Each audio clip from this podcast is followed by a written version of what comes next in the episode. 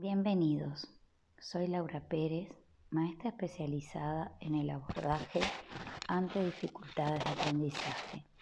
Hoy voy a compartir impresiones sobre la no presencialidad y su influencia en el aprendizaje diferencial. Hablamos de casos donde hay un diagnóstico adecuado, pero tal vez nos encontremos ante dificultades que aún no están siendo evaluadas por el momento del año en que nos encontramos Tal vez ya sospechábamos que podía haber alguna dificultad específica, pero aún no se han hecho las consultas adecuadas, porque tanto el año pasado como este coincidió el comienzo de los cursos con la suspensión de las clases presenciales. Esa evaluación muchas veces se ha dilatado. Debemos actuar y no podemos esperar que todo vuelva a la normalidad. Entonces para culminar ese diagnóstico, eh, a veces se requiere de una observación directa. ¿sí? Entonces, en este momento, estos casos son preocupantes, casos de niños con dificultades para aprender, que no pueden asistir al centro educativo. Entonces, empezamos a pensar qué va a pasar con esa población de niños, qué está pasando en este momento. Eh, a veces se necesita la intervención de algún técnico que nos oriente, ¿no? que nos, dé, eh, nos diga qué camino podemos seguir, que nos dé alguna herramienta. En estos tiempos en el que estamos transitando ahora, el tiempos de pandemia, y todos hemos tenido que cambiar nuestras rutinas, hemos tenido que flexibilizar eh, los tiempos, teniendo que adaptarnos a una nueva forma de vivir a la cual no estábamos acostumbrados. Eh, con toda esta situación se dificulta muchas veces la atención a las personas con dificultades de aprendizaje. En, estos, eh, en este momento es así que me parece importante eh, reflexionar, ¿no? Reflexionar sobre estos casos, reflexionar sobre los cambios que se están dando en la educación. Eh, estos cambios pueden afectar el escenario educativo, lo afectan de, hecho, eh, pero a veces nos ponemos a pensar en esos niños de primera infancia que, que están en pleno desarrollo y que necesitan la presencialidad, necesitan el contacto, el vínculo. Los niños de primera infancia también, el nivel inicial eh, también a distancia es muy difícil darles la contención adecuada. En los niños de primaria que tienen que seguir un currículum, tienen que, que seguir unos lineamientos, que tienen unos tiempos. Bueno, esos tiempos están dilatados, están interrumpidos.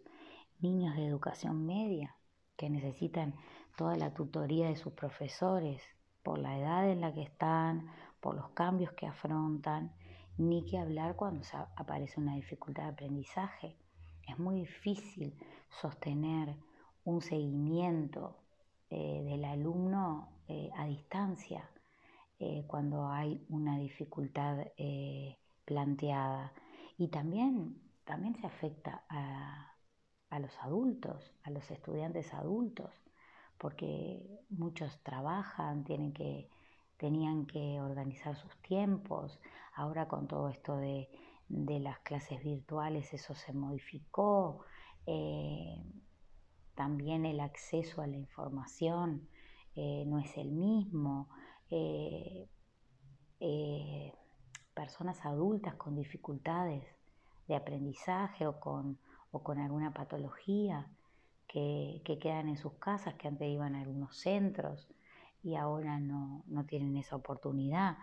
Toda esta situación creo que nos lleva obligatoriamente a reflexionar y a eh, repensar, ¿no? Repensar y plantear una estrategia de cómo dar respuesta, eh, sea cual sea la etapa, eh, de, en la etapa de la vida en la cual se encuentre el alumno, eh, han tenido que realizar una adaptación a una nueva modalidad para aprender. Esta modalidad a distancia, con todos los cambios que eso implica, adaptarse a hacer una tarea eh, diferente, en un escenario diferente. Eh, muchas veces em, la familia tiene que tomar ese rol y no está preparada para hacerlo. Muchas veces no está preparada para hacerlo con un alumno eh, que no tiene ninguna dificultad, mucho más con un alumno que sí la tiene. Este, entonces, ¿qué hacer ante esto? ¿Qué hacer ante estos cambios? Eh, ¿Qué hacer este, ante estas nuevas formas de vincularnos unos con otros? ¿Cómo llevar adelante una propuesta educativa? ¿Cómo realizar un acompañamiento adecuado? Eh, la familia ha pasado a tener un rol fundamental en este momento. Eh, no, muchas veces no sabe cómo llevar adelante ese acompañamiento, muchas veces se ve desbordada ante las actividades del día a día, ¿no? Eh, la incertidumbre, la preocupación de tener que, que darle contención y sostén a un niño, a un adolescente, que tiene una dificultad y que no está yendo a clase, que no puede ser guiado por los técnicos de repente que lo guiaban hasta ese momento, eh, ni el niño ni su familia puede ser guiado, puede ser acompañado.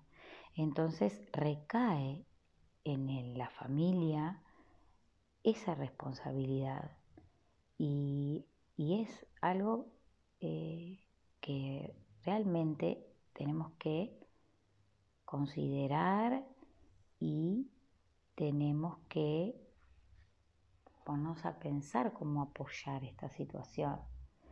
Estos cambios, ya sean en esas rutinas de las que hablaba hoy, están enmarcados en un espacio físico, ¿no?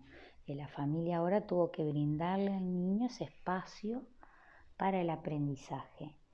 Eh, Muchas veces es posible, pero otras a veces no se puede. Eh, hay que adaptar el lugar eh, para las diferentes propuestas, para las actividades. Eh, entonces hay que crear un escenario apto con personas disponibles que estén acompañando a ese, a ese alumno que ya no son los docentes, sino que ahora son personas dentro de su hogar. Eh, en esta familia debe haber un integrante con tiempo disponible para desarrollar y acompañar el proceso de aprendizaje. A veces se cuenta con esa persona, que puede ser el padre, la madre, un hermano, muchas veces son los abuelos, que son los que se quedan en casa y no van a trabajar, pero ese abuelo a veces no, sabe cómo llevar adelante ese acompañamiento. Entonces ahí es donde tiene que aparecer la institución que respalde ese escenario, ¿no? La institución con todos sus integrantes, docentes, docentes técnicos, ¿no? que, vaya guiando de alguna manera eh, esa propuesta para ese niño que tiene un aprendizaje diferencial. Eh, este respaldo puede ser tanto una guía práctica de cómo desarrollar esas actividades, como también puede ser un respaldo emocional.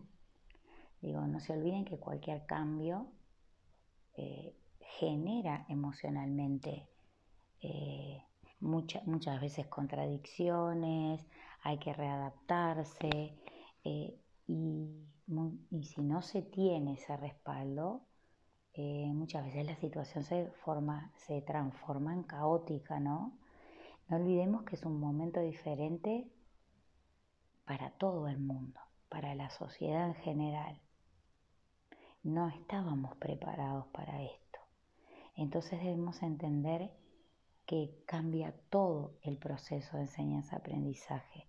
Cambian los actores, cambia el escenario, cambian las dinámicas Y ante un alumno que tenga alguna dificultad o alguna patología que eh, obstaculiza su aprendizaje o lo diversifica o, le da un nuevo encuadre a la forma de aprender, eh, es una situación agregada a esa dificultad. Eh, muchas veces se complica el abordaje y a veces no se sabe cómo resolver dentro de la familia. Imaginemos el impacto que puede tener esto en un alumno que, que, necesita ese, ese abordaje diferencial y que no sabe a quién recurrir, porque de repente con mucha buena voluntad el familiar eh, le traslada lo que desde la institución eh, proponen, pero muchas veces no tiene los cómo para que el alumno lo entienda. Eh, puede haber una disponibilidad horaria, puede haber mucha voluntad, pero muchas veces no es, no es el conocimiento, no tiene la persona el conocimiento adecuado. Entonces, es motivo de reflexión cómo estamos acompañando los técnicos, los docentes, todo ese proceso. Eh, tenemos que ponernos a pensar y tenemos que de alguna manera brindar esas orientaciones, porque no se puede minimizar ni dilatar los tiempos de aprendizaje. Digo, el aprendizaje es muy importante en el proceso de desarrollo de una persona y no podemos decir, bueno, ponemos pausa porque estamos en un momento especial, en una pandemia, porque se pierde mucho tiempo, se pierde mucho terreno. Entonces tenemos que activar eh, y empezar a hacer ese camino diferente, pero no lo podemos suspender, no lo podemos dilatar. Entonces tenemos que reorganizarnos y tenemos que acompañar. No podemos presencialmente, bueno, entonces buscar una manera virtual, una manera a distancia de orientar, de acompañar. Es por esto que eh, vamos a empezar a abordar una serie de temáticas vinculadas a la, eh, a la situación de niños, jóvenes y adultos con dificultades en su aprendizaje o que requieran de un aprendizaje diferencial.